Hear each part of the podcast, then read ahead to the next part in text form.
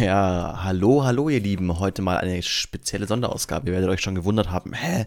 Ich dachte doch erst, es kommt wieder nächste Woche eine digitales Standbein-Podcast-Folge raus und das habt ihr auch recht, äh, aber wie schon ein bisschen angeteasert in der Folge mit Dom, äh, gibt es noch einen zweiten Podcast, den ich mit einem anderen Freund zusammen mache, den Schwarz auf Weiß Bücher Podcast und da das Buch tatsächlich in der Folge mit Dom ja auch irgendwie angesprochen wurde, dass wir gesagt haben, hey, The Mom Test, immer gut quasi das zu machen, um damit äh, quasi Kunden zu interviewen, dachte ich mir, das passt eigentlich super. Erst natürlich einerseits ein bisschen Cross-Promotion zu machen, also vielleicht gefällt euch der andere Podcast ja auch, ist ein bisschen breiter aufgestellt, geht nicht nur um Business-Themen, aber auch, also gerade Fabi und ich haben beide doch auch so ein bisschen Startup-Fokus, da ein paar Sachen dabei, aber sonst auch ein bisschen allgemeiner, also Psychologie teilweise, alles mögliche an Büchern, alles an Non-Fiction-Büchern. Und eben in dieser Folge geht es um The Mom Test und ich dachte mir, es passt einfach perfekt, das packe ich euch jetzt auch hier mit in den Feed rein, eben als Sonderepisode, keine Angst, es wird ganz normal nächste Woche eine digitale digitale Standbein-Podcast-Folge geben. Also ihr werdet nicht deswegen quasi eine verpassen, aber ich dachte mir so als Zusatzding vielleicht für euch ganz interessant anzuschauen. Äh, es gibt keine speziellen Shownotes von uns jetzt quasi zu dieser Folge.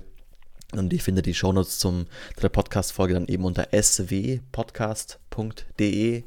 Ähm, eben der andere Podcast könnt ihr auch abonnieren und so weiter. Könnt ihr euch ja mal ansehen. Sonst wünsche ich euch eine wunderbare Woche und wir hören uns ja dann eh schon super, super bald wieder. Ich hoffe, euch gefällt das und dann könnt ihr mal Feedback geben, ob ihr vielleicht mehr so Businessbücher Podcast-Folgen vielleicht mal rüber in diesen Feed irgendwie packen sollen. Es sind ein paar mit dabei, die ganz interessant sind. Vielleicht auch die allererste Folge, wo es um äh, Kopfschläg Kapital, also auch ein sehr ein altes deutsches äh, Startup-Buch quasi ging. Uh, mal schauen. Gebt, gebt, gerne Feedback an digitales Standbein, äh, an podcast.digitalesstandbein.de und damit lasst uns einstarten in die Folge The Mom Test des Schwarz auf Weiß Bücher Podcasts.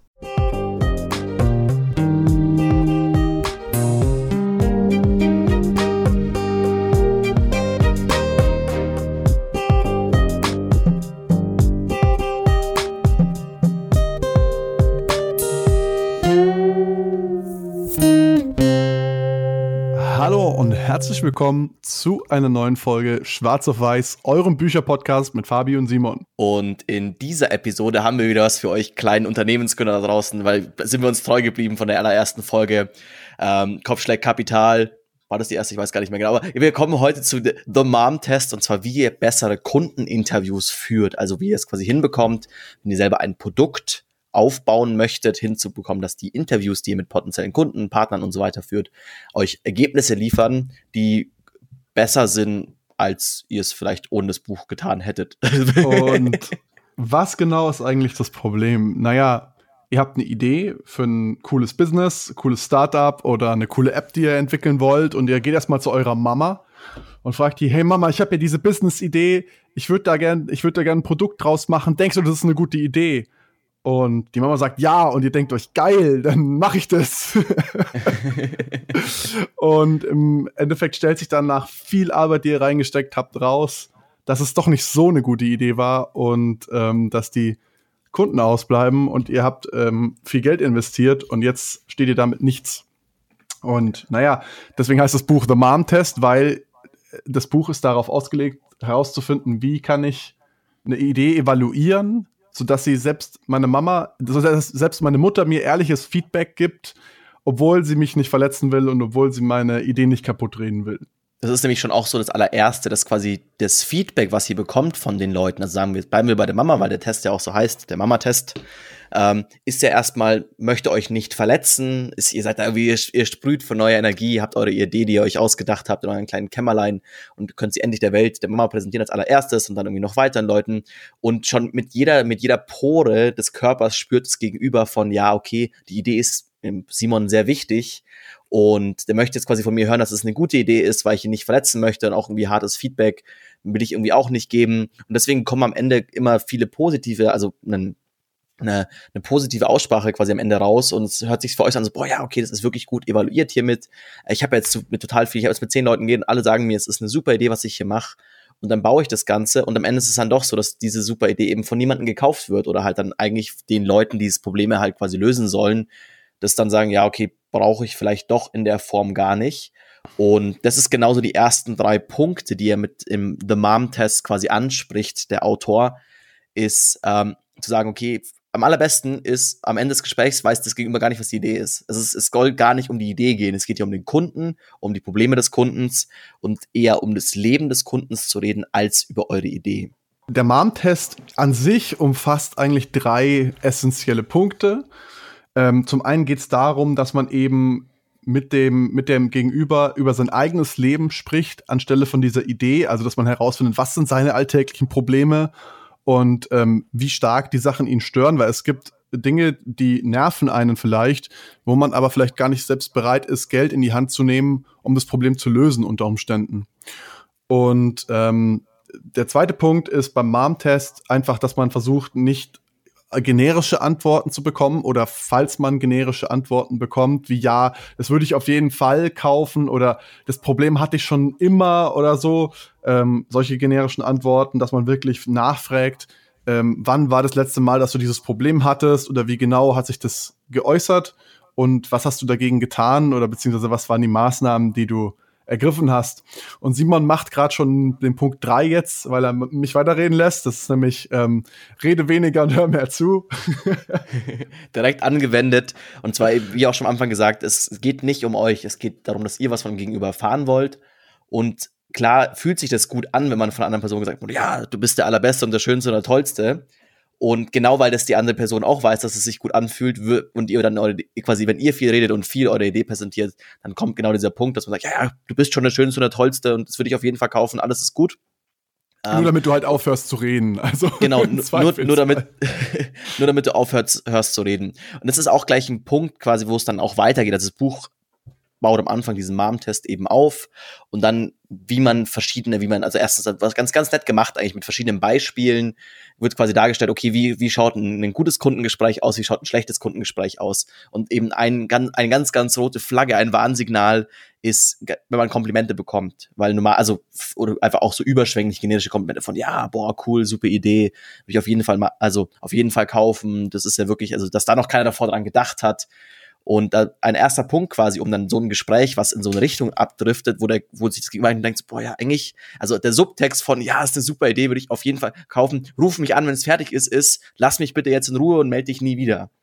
Und genau, um das quasi vorzubeugen, dass man, das würde man der Person nicht ins Gesicht sagen, aber okay, dass aus diesem ja klar, wenn es fertig ist, rufst du mich an und dann, dann schauen, wir, schauen wir weiter. Das ist nichts aussagen. Das hört sich für euch zwar super an und du denkst dir, boah, ich habe jetzt meine Idee evaluiert und ich bekomme quasi dann, das würde mein erster Kunde werden, aber eigentlich eben der Subtext ist, äh, ja, das interessiert mich nicht wirklich, es verändert, verändert meinem Leben nichts, ich will es bloß nicht so direkt sagen und ich würde jetzt gerne aus dieser vielleicht unangenehmen oder einfach zeitraubenden Situation dieses Gespräch entfliehen. Deswegen der erste Punkt, um ein Gespräch wieder zurückzulenken, ist Komplimente erstmal quasi zu übergehen und aufzuschlüsseln, sagen, ja, okay, was findest du an der Idee gut? Und dann sagst, hey, das ist eine super Idee, du würdest, würdest sie kaufen. Was findest du dann da gut? Würdest du mir vielleicht jetzt schon direkt dafür Geld geben, dass du sie kaufst? Und so weiter. Tiefer immer reinzugehen, nicht immer auf der ersten Ebene zu bleiben, und auch keine Angst haben, dass ihr dann damit vielleicht nervig werdet, weil ich meine, das ist genau die Idee von diesem Gespräch. Das sagt, okay, wir finden raus, ist das ein potenzieller Kunde? Ist vielleicht meine Idee auch dann für diese Person was, was Gutes? Und da darf man auch mal ein bisschen nachbauen und mal ein bisschen, mal, mal ein bisschen Fragen stellen, die ein bisschen tricky sind. Deswegen das erste Komplimente auflösen. Ganz kurz an der Stelle möchte ich noch einhaken. Ähm, die Zielgruppe des Buchs sind explizit eher tech-affine ähm, Menschen und nicht unbedingt die klassischen Salespeople, ähm, diese klassischen Verkäufer, sagt der Autor zumindest selber. Und auch ganz kurz zum Autor haben wir noch gar nichts gesagt bis jetzt. Der, na, der Name von dem Autor ist Rob Fitzpatrick und er hat selber einige Unternehmen erfolgreich gegründet und berät ähm, jetzt eben andere Menschen über seinen Blog und seine, seine Homepage äh, die wir euch natürlich verlinken werden. Und eben über seine Bücher bei der Unternehmensgründung oder bei der Ideenevaluierung. Genau. Und wie du auch gerade schon gesagt hast, also diese, die Art, wie man Komplimente halt am besten ähm, ja, zurückwirft oder beziehungsweise zurückstellt, einfach indem man wirklich versucht, dem Kunden, dem potenziellen Kunden oder dem Gesprächspartner, dem Interviewpartner ein bisschen auf den Zahn zu fühlen und zu fragen, okay, sind das die, sind es deine, deine Meinungen, sind es deine Ideen? Und wie, wie quasi die, wie, wie ist die Kernessenz daraus, was ähm, kann ich in meinem Produkt da, damit quasi umsetzen? Und starke Emotionen sind zum Beispiel immer ein sehr gutes Zeichen, wo man tiefer graben sollte. Wenn ein Kunde wirklich ähm, wutentbrannt über irgendein Problem schildert, dann hat er sich da schon richtig drüber geärgert und der Schmerz sitzt tief und vielleicht ist da eben dann auch ein richtig guter Business Case zu finden. Das heißt, starke Emotionen sind immer was, wo man tiefer graben sollte und nachfragen sollte, was ist, ähm, was dahinter steht eigentlich. Eben auch gerade das Buch ist auch von der Form oder von der Zielgruppe auf sehr, sehr frühe Startup-Gründer auch ausgelegt, dass man sagt, okay, es geht wirklich darum, die Idee erstmal in eine Richtung zu verändern. Und viele, großes Buch bespricht quasi diese Phase, dass sie wirklich sagt, hey, wir müssen vielleicht erstmal wirklich den Markt evaluieren und irgendwie da in eine Richtung gehen, dass wir das genau wissen, was wir tun, um das Problem zu verstehen und nicht später dann irgendwie einzelne Features neu zu pitchen oder so. Dafür kann man es auch wieder benutzen, spricht Rob auch extra so an. Das ist quasi das ist ein Prozess, der immer weitergeht. Also ihr, ihr könnt nicht am Anfang zwei Wochen mit irgendwelchen Kunden reden, sagen, jetzt habe ich alles gecheckt und dann nie wieder aber quasi es, es fokussiert sich schon sehr auf den Anfang. Und ich, ich finde, wir könnten mal vielleicht als, als kleines Ding einbauen, so dass wir sagen, wir fangen mal mit eins, zwei Aussprüchen, man allein, allein wenn man so ein Gespräch anfangen könnte, äh, irgendwie an und dann könnt ihr euch vielleicht ganz kurz überlegen, ist es eine gute Idee, ist es eine schlechte Idee von dem, was ihr jetzt schon gelernt habt und dann lösen wir es so ein bisschen auf. Ähm, so, weil, hey Fabi, ich habe eine super tolle neue Idee. Mhm. So, wir machen noch ein, wir machen jetzt zu dem Podcast, machen wir noch einen zweiten Podcast. Und zwar nicht mehr nur Bücher, sondern wir machen quasi aktuelle Zeit Zeitungen. Das ist, ich ich finde es mega. Es wird, glaube ich, super interessant für alle Leute und so. Würdest du das anhören? Hättest du da Bock drauf? Hey Mann, klar, auf jeden Fall würde ich das anhören. Wenn du das machst, äh, sowieso, auf jeden Fall. W wird dir auch 5 Euro geben dafür. Ah, cool, ja, ja, nice. Dann, dann ich schick's dir dann, wenn es fertig ist. Oder dann ja, okay, jetzt habe ich mich. Ich, ihr habt schon mitbekommen. Ich weiß, ist glaube ich ein bisschen zugestellt. Ich weiß nicht, ob das die beste Idee war, aber ähm, ja, allein sowas halt schon anzufangen. Hey, irgendwie schon den großen Druck aufzubauen. Hey, Fabi, ich habe eine Top-Idee. So und jetzt ich ich ja. ich werf dir schon ins Gesicht. Bitte verletze meine Gefühle nicht, ja. weil ich habe hier eine gute Idee und ich will, dass du mir sagst, dass ich gut bin. Allein sowas ist schon ein ganz ganz schlechter Start und einfach auch sagen. Ja, oder äh, ich habe eben auch noch ein Beispiel, weil wir ja gerade so schön im, im Roleplay sind.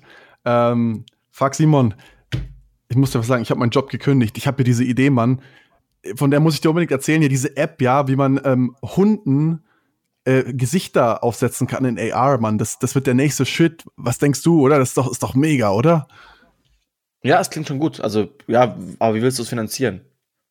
Ja, ich habe gekündigt und ich nehme halt jetzt meine Ersparnisse und ich lebe halt von denen jetzt. Das, ähm, macht doch jeder so, oder? Lass uns dieses Experiment hiermit beenden. Ich glaube, ja. ist gleich wie wir am Anfang das mit dem Vorlesen drin hatten. Ist, ihr habt, aber ich glaube, ich glaube, nee, das lassen wir drin. Macht uns menschlich. Wir sind auch nur Menschen. aber ähm, ja, also ihr bekommt es mit, also es gibt in dem Buch verschiedene Elemente und einfach auch schon Negativbeispiele, wie quasi bestimmte Gespräche nicht verlaufen sollten und dann, wie man Gespräche wieder zurückbringen kann auf ein, auf den Punkt, dass es vielleicht euch weiterhilft, dass ihr quasi in dieses MAM-Test-Schema fällt, fallt. Und nun, abgesehen davon bietet der Autor auch noch mehr Ideen außenrum, wie insgesamt so ein Prozess um so ein, um so ein Gespräch quasi aufgebaut werden kann, weil vielleicht muss ja ein Kundeninterview nicht immer direkt sein, das sagt, hey, eben ihr macht das mit der Person ganz, ganz formal aus und sagt, hey, ich hab, ich hätte hier eine Idee, ich würde sie gerne zu interviewen, haben sie eineinhalb Stunden irgendwie in dem Kalender frei, ja, nein, wann, okay, gerne in 17 Wochen. Das ist halt schon und extrem förmlich, so das Ganze, also und das, das, das auch, dass man dieses, dieses Framework auch darauf anwenden kann, um Gespräche zu führen, die sich gar nicht wie Kundengespräche anhören oder wie quasi wie Verkaufsgespräche, weil das ist ganz, ganz bewusst so. Es ist kein, also der MAM-Test bespricht ganz bewusst nicht Verkaufsgespräche. Also es kann sich daraus entwickeln und ob, im Optimalfall findet ihr in dem Prozess Leute, die genau das Problem haben, was ihr löst aber dass sie sagt, okay, ich versuche nicht schon hier gleich irgendwie Vorverkauf, also Vorverkauf meine Idee zu verkaufen, sondern erstmal so auszufinden, okay, was ist genau das Problem, was gibt es vielleicht auch als Konkurrenz, was hat der Kunde schon ausprobiert.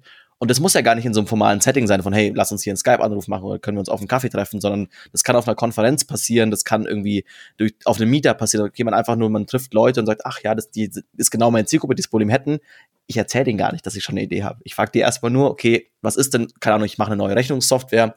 Was ist das schlimmste Problem oder wie, wie, wie handelt ihr eigentlich aktuell eure Rechnung? Ich habe gehört, dass es super schwer sein soll hier für euch Ärzte. Ist das ein Ding, was ihr macht? Und dann erzählt er vielleicht, ja, ja, ist schon gut irgendwie, aber hier das und das stört mich. Und dann könnt ihr so ganz, ganz subtil nebenher herausfinden, ob eure Idee Sinn macht, ohne die Idee jemals zu präsentieren und auch damit einfach noch, noch mal ehrlicheres Feedback zu bekommen, weil der potenzielle Kunde bzw. Gesprächspartner gar nicht auf die, auf, in dem Modus ist, zu sagen, ja, okay, gut, hier will mir jemand was verkaufen, erstmal muss ich ein bisschen defensiv sein, sondern hier interessiert sich einfach jemand für mein Leben und jeder erzählt gerne über sein Leben. Ja, und vor allem, man merkt dann auch, ähm, wenn man da ein bisschen gräbt, zum Beispiel, ähm, sagen wir, sagen wir, ein Kunde hat halt ein Problem und ähm, er regt sich wirklich sehr, sehr drüber auf und dann ähm, fragst du halt, ja, was hast du denn schon probiert und wie hast du das Problem gelöst? Und er sagt so, ja, eigentlich gar nicht, weil so schlimm ist es dann doch nicht. Ähm, dann weißt du auch, okay, du hast eigentlich nicht wirklich einen Use Case jetzt für deine Idee zum Beispiel, wenn du da jetzt konkret was hattest und äh, der würde vermutlich dann auch kein Geld dafür bezahlen, um das Problem zu lösen, weil es ja anscheinend gar nicht so ein großes Problem für ihn ist. Ähm, genau, also das ist. Da kann man vielleicht ein Beispiel nehmen. Also ich bin in einer Sportgruppe und da werden immer quasi Trainings organisiert, so für, für Trainer quasi. Die Trainer organisieren unter sich die Trainings. Und natürlich denke ich denk mir auch jedes Mal, boah, das ist irgendwie, das ist so ein, äh, eigentlich ein Problem, das kann man auch sicher mit Technik lösen, weil aktuell ist der Prozess irgendwie so, es wird halt irgendwie ein, ein Foto in eine WhatsApp-Gruppe geschickt, alle schreiben, man kann nicht, dann werden die in den Kalender eingetragen und es kommt ein zweites Foto quasi mit den Namen per Hand eingetragen. Was sich anhört irgendwie wie 1995, abgesehen davon, dass es da noch keine Handys gab, die man Fotos machen konnte. Und ich dachte mir so, boah, ja, das ist ja eigentlich, das wäre jetzt genau so ein Punkt, man sieht dieses Problem, versucht es sofort zu lösen, geht dann auch vielleicht zu potenziellen Kunden und sagt, hey, ihr habt doch ein Sportstudio, ihr macht das mit euren Teilnehmern, wie macht ihr das? Und so weiter. Ich habe hier eine Idee, wie man das alles besser bauen kann. Und dann ist der, die Person vielleicht auch ganz irgendwie, du hast gesagt, ja, boah, ja klar, wir machen das gerade irgendwie so ganz komisch digital, sehr voll, also sehr voll oldschool, da muss es ja was Besseres geben. Aber dann hakt man vielleicht ein bisschen nach und dann kommt dann so raus, so, ja, okay, eigentlich das irgendwie, ich schicke einmal das Foto rum, alle schicken mir eine SMS und ich schicke wieder ein Foto rum, das kostet mich fünf Minuten. Äh, ich bin dafür überhaupt nicht bereit, irgendwie Geld auszugeben. Und das ist auch eigentlich gar kein so ein schlimmes Problem. Also ich habe schon mal, es gibt ja so, oder, ja, fragst, hast du schon nach Alternativen gesucht? Weil ich meine, ist jetzt nicht das allererste Tool, was irgendwelche Schichtpläne anbietet, was man da bauen würde. Was ja auch, so Sportding ist ja auch nicht anders als ein Schichtplan am Ende. Und ja, habe ich vielleicht gar nicht geschaut. Oder ja, ich habe mal ein Tool irgendwie angetestet und dann irgendwie nicht weitergemacht. Und man genau merkt so, ja, okay, gut, das, das Problem wurde schon verstanden und es ist schon auch irgendwie ein Problem, aber es ist nicht annähernd schmerzhaft genug, dass da irgendwie ein bisschen Bereitschaft da wäre, selbst mal andere Tools sich anzuschauen und vielleicht mal irgendwie ein bisschen zu googeln oder so, dass man sagt, okay, ich möchte, was möchte ich da irgendwie bauen? Also wäre das auf jeden Fall eine Sache, wo es sehr, sehr schwer wird, dann diese Kundengruppe, diesen, also wenn es, wenn ihr sagt, ihr interviewt viele Leute, es kommt immer wieder dieses Feedback von, ja, schon ein Problem, aber eigentlich, so wie es läuft, ist eigentlich auch in Ordnung. So, ist, klar geht's besser.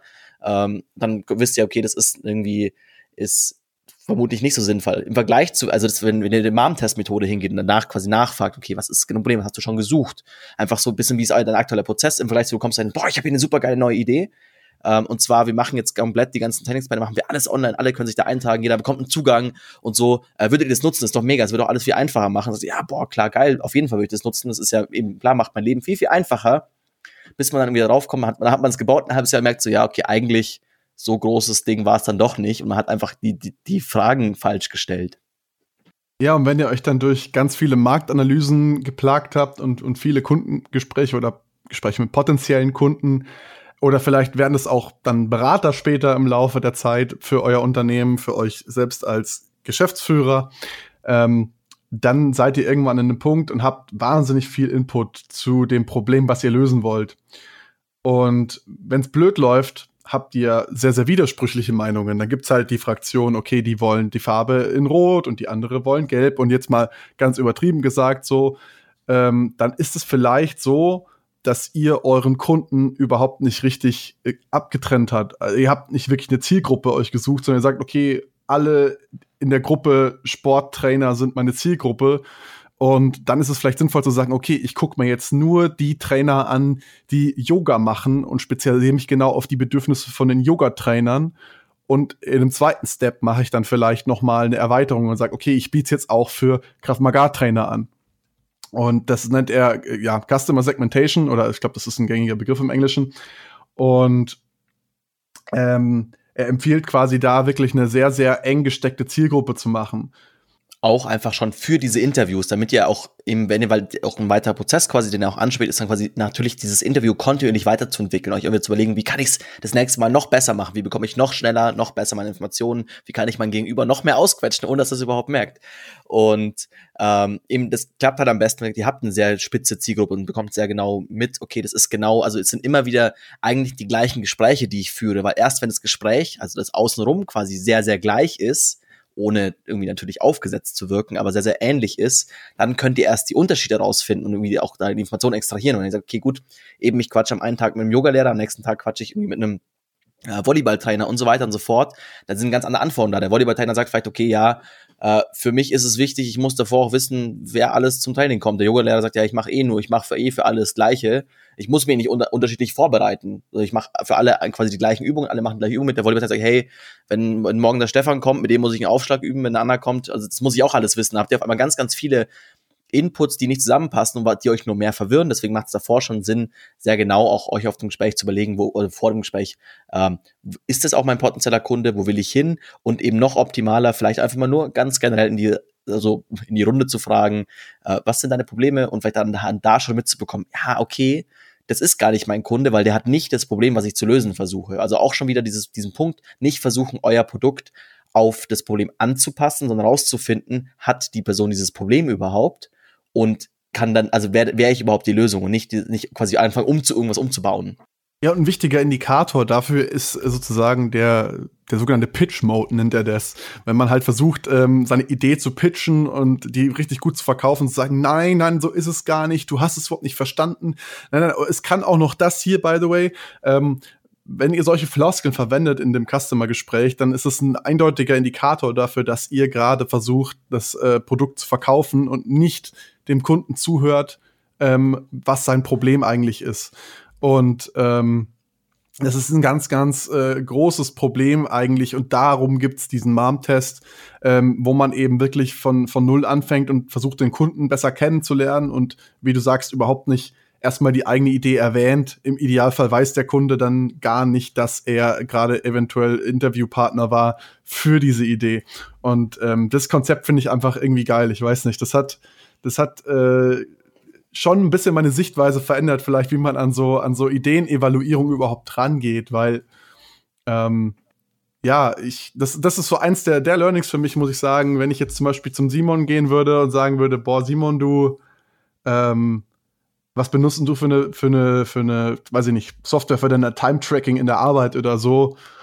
Und ja, was nervt dich denn an der, weil ich vielleicht selber die Idee habe, okay, ich mache eine, eine Time-Tracking-Software, dann wüsste der Simon erstmal gar nicht, worum geht's überhaupt und würde mir natürlich ehrlich sagen, hey, das und das stört mich, wobei ich glaube, du würdest mir auch so ehrlich sagen, das und das äh, stört dich an der Lösung, aber ähm, ja, das ist einfach ähm, ein anderer Approach und ich finde den irgendwie geil, ich weiß nicht bei mir echt hängen. Ich muss sagen, ich habe es auch selber für mich, also ich bin gerade dabei, eine selber eine Idee so ein bisschen zu evaluieren.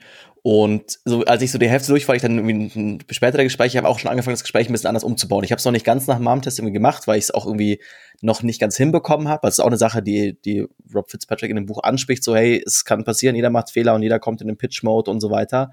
Aber ich habe dann auch schon angefangen, weniger von, hey, hier ist mein, mein, mein, meine tolle Idee hin zu, hey, hier ist meine Idee und irgendwie hast du eigentlich, ist, hast du das Problem überhaupt oder hey, was für Probleme hast du? Wo ich eigentlich hätte, also jetzt im Nachhinein gesehen, vermutlich macht Sinn, gar nicht die Idee überhaupt zu erwähnen oder zu sagen, okay, ich, ich gehe am Anfang auf die Degos ein und versuche die irgendwie zu erklären oder so. Ähm, was in dem Fall dann nicht mehr ging, weil ich habe das eine E-Mail schon angeteasert von lass mich, lass uns doch über dieses genaue Produkt reden, was ich hier bauen möchte. Ähm, und es ist auch ein Punkt quasi, den er im Buch anspricht. Nicht nur, wie wird das Gespräch geführt, sondern wie kommt überhaupt zum Gespräch hin, weil das ist auch eine Sache, die sehr, sehr ähm, einschüchtern ist. Okay, wie erreiche ich überhaupt Leute, dass sie mich überhaupt zum Gespräch einladen? Weil vielleicht habt ihr ja nicht irgendwie zufällig 100 Sporttrainer von verschiedensten Sportarten in eurem Freundeskreis, die ihr alle einfach mal anfragen könnt. Und da baut er quasi auch, gibt er so ein E-Mail-Schema vor, was er zwar selbst sagt, okay, er weiß, er hat noch nicht den, den den Code für Cold E-Mails, also quasi E-Mails an komplett fremde Personen quasi geknackt, die ihr gar nicht kennt, wo ihr einfach sagt, okay, ich suche mir die Telefonnummer aus dem, aus dem Internet irgendwie raus oder aus, dem, aus den gelben Seiten, wie auch immer. Ähm, und schreibt den irgendwie Nachricht, sondern halt quasi schon der Punkt so, hey, irgendwie über zwei Ecken, hey, das ist der Simon, der hat irgendwie, der möchte mit dir über folgendes quatschen, so ein bisschen schon wärmer, dann quasi der nächste Step, das warmes Intro. Wenn ihr jetzt mehr zu Simons Idee wissen wollt, dann hört euch doch mal seinen anderen Podcast Digitales Standbein an. Kann ich an der, an der Stelle sehr empfehlen. Ähm, aber bitte, ich wollte dich nicht unterbrechen. Du, du, top, wir können immer Werbung für meinen anderen Podcast machen. Packe ich, pack ich euch auch alles in die, in die Show Notes. Zur Not, ihr findet unter simon.rdd slash ds und dann kommt direkt auf die Homepage. Ihr merkt schon, wir benutzen ähnliche URLs. Und dann aber quasi auf diese E-Mail zu kommen, wie kann ich die Leute quasi denen das schreiben, äh, gibt er auch quasi einen fünfstufigen, was heißt Prozess, aber quasi so ein bisschen Gaben, Vorgaben vor. Also einmal sagen, okay, natürlich die Vision so ein bisschen anzuteasern, also man muss schon irgendwie, man will es nicht komplett in die kalte starten im Gespräch und sagt, okay, in der E-Mail vielleicht, ja, so wie habe ich vor, die Welt besser zu machen, so ich will dir Zeit sparen oder ich will, wie auch immer, ich will Trainings besser machen. Ähm, Dann Framing, wo bin ich, was habe ich vor? Also einfach so einen Rahmen anzugeben und zu sagen, hey, ähm, wir sind vielleicht, also das Produkt gibt's noch gar nicht, ich bin ganz am Anfang, ich möchte das mit dir irgendwie so Anfang durchsprechen, einfach damit auch die Person weiß, auf was sie sich einlässt. Und im Normalfall ist das sogar positiv für euch, weil es halt klar ist, ah, das ist jetzt hier kein Verkaufsgespräch, wo mir irgendwie dann danach gleich danach die Kreditkarte aus der Hose gezogen werden soll, sondern einfach so ein allgemeines Gespräch mit ihm, weil das Produkt gibt's noch gar nicht, von daher kann ich es auch gar nicht kaufen, es wird kein Verkaufsgespräch. Er sagt auch, er spricht an, man sollte immer ein bisschen Schwächen auch zugeben, einfach um auch eben wieder menschlich zu wirken und auch dem Gegenüber die Möglichkeit zu geben, ah, okay, äh, vielleicht so ein bisschen Mitgefühl zu haben. Sowas wie, hey, ich bin eben selbst kein Sporttrainer, ich würde gern wissen, was dein, was dein Leben schwierig macht, wie können wir das besser machen. Ähm, und dann noch angeben, wie genau sie dir helfen können. Also dann ist der, der vierte Step, wie genau, ich, ich kann das Pedestal nicht übersetzen aufs Deutsche, aber wie Podest. genau quasi kann mir. Hm? Ein bisschen den anderen aufs Podest hebenden gegenüber. Mhm. Und dann genau, wie genau diese Person also euch helfen kann, sagt, hey, genau du, weil du Sporttrainer bist und du bist nämlich der beste Basketballtrainer überhaupt, ähm, du kannst mir genau helfen, folgende Frage eventuell zu ab, abzuklären und dann am Ende noch, hey, natürlich die Frage überhaupt, hey, würdest du überhaupt mit mir telefonieren? Darf natürlich nicht vergessen, nicht, dass ihr eine Top-E-Mail schreibt, am Ende kommt die Frage nicht für das Meeting. Aber das ist so quasi der Prozess, wie ihr hinkommt von, okay, ich habe noch keinen Kontakt mit der Person zu, wie viele, also ähm, wie es hinbekommt, dass sie vielleicht eher auf die E-Mail antwortet. Das war auch so ein Ding. Also Rob auch bespricht es an, dass er das in vielen seinen Startups falsch gemacht hat. Und irgendwie auch mal 10 Millionen Euro haben sie irgendwie mal verbrannt mit einem, weil genau viele, sowohl der Mom-Test irgendwie nicht geklappt hat und auch bestimmte von diesen E-Mail-Angaben nicht geklappt haben. Und das aus dieser eigenen Erfahrung quasi hat er, hat er diesen Prozess entwickelt und darauf wurden am meisten E-Mails geantwortet. Und was er auch noch empfiehlt tatsächlich ist bei Kaltakquise, also wirklich, wenn man bis jetzt bisher keinen Kontakt zu der Person irgendwie hat und einfach eine E-Mail hinschreibt, empfiehlt er eher, dass man äh, quasi sich ein, zwei Leute, die man vielleicht, also wenn man 200 E-Mails rausschickt und man bekommt zwei Antworten oder so, ich weiß nicht, wie es bei dir jetzt war, aber ähm, dass man eher versucht, quasi auf, über diese zwei Kontakte, die dann bereit sind, äh, sich zu unterhalten mit einem, dass man da versucht, neue Kontakte noch zu akquirieren, sozusagen, damit die ein, ein Intro machen vielleicht und jemand anderen noch vorstellen und so bekommt man wieder weitere warme Kontakte sozusagen, welche sich dann eher vielleicht bereit, äh, welche dann eher bereit sind, mit einem zu sprechen. Und ähm, was ich noch ganz kurz sagen wollte, ähm, zu dem Meeting an sich. Also er empfiehlt dann quasi, man sollte immer darauf achten, dass man mit was Konkretem in der Hand aus dem Meeting rausgeht. Entweder so eine Art nächste Schritte-Liste oder konkret so, was sind die Probleme vom Kunden, was, was machen die und warum tun sie es? Oder ähm, das nennt er Commitment and Advancement sozusagen, dass der Kunde sich irgendwie in der Form irgendwas aufgibt sozusagen und sich zu dem Projekt committet ein Stück weit. Also sagt, okay, hey, ich, wenn du fertig bist, schick mir eine Einladung fürs Beta-Testing. Ich habe hier zwei Mitarbeiter, die werden dir dann nach einem Bericht abliefern oder so, was sie gefunden haben, wie sie es fanden und so weiter.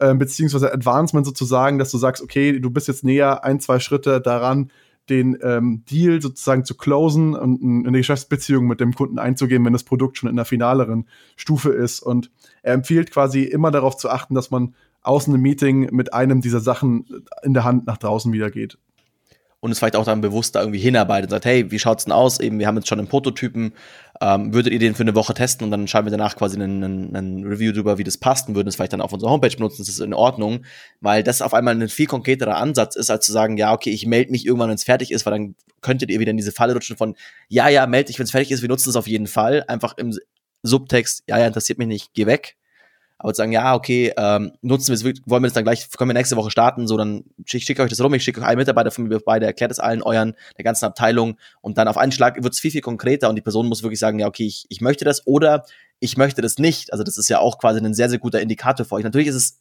eben wieder fürs Ego vielleicht nicht so gut, wenn ihr sagt, okay, ja, ist leider doch eine doofe Idee, die ihr da irgendwie habt und es wird keiner geben, der ihn kauft, aber lieber erfahrt ihr das halt nach zehn Kundengesprächen im ersten Monat, als halt ohne ein einziges Kundengespräch nach drei Jahren, wenn viel Geld versenkt worden ist und viel Zeit und viel Liebe von euch und ihr merkt so, ah, verdammt, eigentlich braucht keiner wirklich dieses Software, dieses Produkt, wie auch immer, was ich gebaut habe. Und so als bisschen letzten Punkt spricht er noch an, dass jetzt auch eine Sache ist, die auch im Team passiert. Also viele Startups oder die Startups, die er quasi gegründet hat, waren alle immer äh, gefundet, also im Sinn von, mit, die hatten Geld von außen von Investoren, die investieren meistens nur eher an Teams. Also ihr habt vermutlich irgendwie noch ein, zwei Mitgründer, Und einer davon ist dann irgendwie baut das Produkt, der andere kümmert sich um die Kundengespräche und er, da spricht er auch gerade an, dass es ganz, ganz wichtig ist für die Teamdynamik und auch quasi dann auch für das, für das, für das Wissen aus den Kundengesprächen, dass das nicht nur gesilot bei, sagen wir mal, ihr seid die Person, die die Gespräche führt, bei euch bleibt. Weil einerseits könnt, ihr seid fehlerhaft, ihr seid Menschen, so, ihr macht vielleicht falsche, falsche Entscheidungen, ihr fragt falsche Fragen und auch es wird ganz, ganz schnell zu so einem ganz, ganz fiesen Totschlagargument, dass man sagt, okay, ja, wir müssen folgendes Feature bauen, weil das haben die Kunden so gesagt, weil ich bin der mit den Kundengesprächen und das ist meine Idee, deswegen ziehen wir das jetzt durch, weil wir vielleicht in dem Kundengespräch gar nicht in die richtige Richtung gefragt oder vielleicht wieder im Pitching-Mode war und selber Fehler macht, aber das dann halt gegen, was gegen, aber halt quasi in einem Gespräch mit seinen Mitgründern irgendwie fälschlicherweise einsetzt. Und deswegen ist es wichtig, die Gespräche zumindest gemeinsam vorzubereiten oder vielleicht auch teilweise gemeinsam zu führen. Also vielleicht ganz gut, wenn ihr einen Kunden habt, dass ihr dann nicht irgendwie, nicht irgendwie dann zu fünft auffahrt und sagt, okay, da sitzen fünf Leute, vor allem, weil das dann schon sehr einschüchternd sein kann für den, den Gesprächspartner, aber sagt vielleicht mal zu zweit, dass ihr euch danach auch Feedback geben könnt von, hey, dann Fabi sagt, hey Simon, du, du bist da ganz schön irgendwie in Pitching-Mode verfallen, du hast die Idee ganz schön stark verkauft, das wollten wir doch eigentlich nicht machen, um euch da auch weiterzuentwickeln, euch da quasi weiter zu bringen. Aber selbst wenn ihr das nicht macht, wenn ihr allein in einer im Gespräch seid, ist das Wichtigste davor mal zu fragen, was möchten wir von diesem Gespräch lernen? Was ist das Ziel, was wir von diesem Gespräch lernen möchten? Und lernen ist nicht, ich bin der Tollste und der Geilste, sondern was möchte ich genau von diesem Gespräch mitnehmen? Und da kann euch vielleicht ein Mitgründer sehr gut helfen. Er sagt, hey, wir bauen jetzt gerade aktuell dieses eine technische Feature. Wir wollen jetzt von diesen nächsten fünf Gesprächen lernen, ob es das Feature wirklich braucht oder wie, in welcher Form das sein muss und so. Und dann ist es quasi eure Aufgabe, das ein bisschen diesen das Mom-Test-Framework einzubauen, dass es nicht wieder ist, hey, braucht ihr Feature X, sondern ist es gut, ist es das Beste, was es je gab, und dann kommt ein Ja und dann habt ihr das Feature gebaut, das braucht keiner, sondern halt das dann das quasi zu übersetzen und dann mit euren Co-Gründern das umzubauen, wie kann man es dann wirklich den Kunden fragen. Genau. Und das war jetzt ein schönes Schlusswort.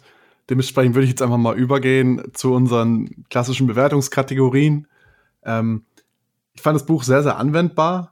Und da, deswegen möchte ich da eine 5 von 5 geben. Man kann da auch ähm, generell einfach für Ideen was mitnehmen. Es müssen jetzt nicht unbedingt Business-Ideen sein, sondern vielleicht auch, hey, Schatz, ich würde gerne eine neue Gartenlaube bauen und ähm, das ist schon ein sehr gebautes Beispiel. Okay, aber lassen wir das. Aber äh, also man muss jetzt nicht unbedingt, glaube ich, das im Unternehmensgründungskontext anwenden. Ich denke, man kann das auch im normalen ähm, Alltag irgendwie anwenden und deswegen möchte ich da 5 von 5 geben. Ich fand es auch sehr verständlich geschrieben. Äh, deswegen möchte ich da auch eine 5 von 5 geben. Kurzer Kritikpunkt an der Stelle. Ähm, da sind wir wieder bei diesem wissenschaftlichen Anspruch. Der war hier natürlich nicht gegeben, sondern es war eine rein subjektive Erzählung vom Autor aus seiner eigenen Erfahrung, sozusagen, was bei ihm funktioniert hat. Ähm, trotzdem fand ich es, gerade weil er da sehr, sehr ehrlich war und auch sehr, sehr viel eigene Schwächen eingestanden hat, ähm, sehr sympathisch irgendwie und deswegen würde ich das Buch auch weiter verschenken, denke ich.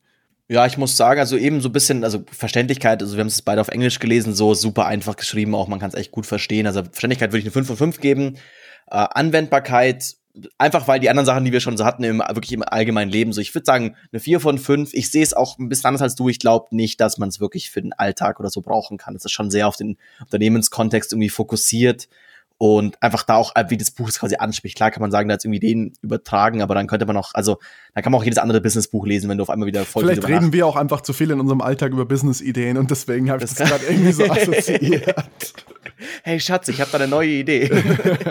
ähm, also wie gesagt, da würde ich quasi Anwendbarkeit eine 4 von 5 geben, einfach weil wir schon Bücher hatten, die noch mehr anwendbar waren für eine allgemeine Zuhörerschaft. Ähm, eben auch so ein bisschen, also eben wissenschaftlicher Anspruch nicht da. Und es ist auch, also wir haben es jetzt als, als E-Book gelesen. Ähm, ah, würde ich es weiter verschenken? Ich würde es, glaube ich, nicht weiter verschenken. Also irgendwie so an, ja, wobei, doch, ich würde schon weiter verschenken an irgendwelche, wenn, aber an Leute quasi in einem Business-Kontext. Ähm, wir haben es als E-Book gelesen, es ist, also es ist eigentlich eine längere PDF. Also ist, ich hat, glaube ich, offiziell 136, also hat offiziell 136 Seiten als PDF. Er erklärt ein ganzes Unterkapitel, seine verschiedenen Emojis, wie er quasi Notizen macht. Also es ist schon sehr, sehr aufgeblasen. Also dieses Mom, also wirklich diesen The Mom-Test sind, glaube ich, fünf Seiten und so außenrum ein bisschen Fluff und ein bisschen Geschichten und so. Also so richtig, also ich glaube, wenn man, wenn man Gas gibt, hat man es in eineinhalb Stunden durchgelesen. Das ist irgendwie dafür. Und ich muss sagen, das auch für euch so als Empfehlung. Wir packen euch natürlich auch alles in die Show Notes. Dafür ist es zu teuer. Also ich glaube, irgendwie als auf Amazon als Buch gedruckt kostet es 30 Euro für 136 Seiten, die man vermutlich auf 20 kürzen könnte, finde ich ein bisschen viel. Eben, wir haben, also wir haben jetzt, ich glaube, wir haben wirklich den ganzen Inhalt einfach durchgesprochen, jetzt auch, also viel mehr kommt auch nicht mehr. Aber wenn ihr es euch kaufen wollt, äh, ich, ich verlinke euch das, wir verlinken euch das. Ähm, einfach auf der Homepage als PDF sind es 10 Euro, die kann man mal investieren. Wenn ihr damit ein bisschen besser euer Kunden findet, ist es, glaube ich, das wert. Aber ich würde es mir auf keinen Fall für 30 Euro als Papier kaufen. Dafür ist es einfach, hat es nicht, nicht genug Inhalt. Ja, Dito, da bin ich bei dir. Unterschreibe ich so. Das Wort zum Sonntag. Oh, das, das, das, Wort, das Wort zum Sonntag und genau, wenn ihr dann eben, wenn ihr den Link dazu haben wollt und das Ganze, ich packe euch auch den Amazon-Link ein, kauft es euch doch für 30 Euro, macht doch, was ihr wollt, aber ähm, zeigt es Simon mal so richtig. packen wir euch alles in die Shownotes äh, unter simon.red slash sw15 oder wie auch immer, ihr findet es alles auf unserer Homepage swpodcast.de. Ihr merkt, wir nutzen hier die ganzen Abkürzungen, da findet ihr auch den Link auf den anderen Podcast, den Fabi vorhin angesprochen hat, der, wenn ihr irgendwie Business-Zeug macht, glaube ich, auch ganz interessant sein könnte. Ansonsten wünsche ich euch noch schöne zwei Wochen. Genau. Genießt den, genießt den Sommer mit seinem schönen Regen und allem. Und dann haben wir uns wieder. Bis dann. Ciao.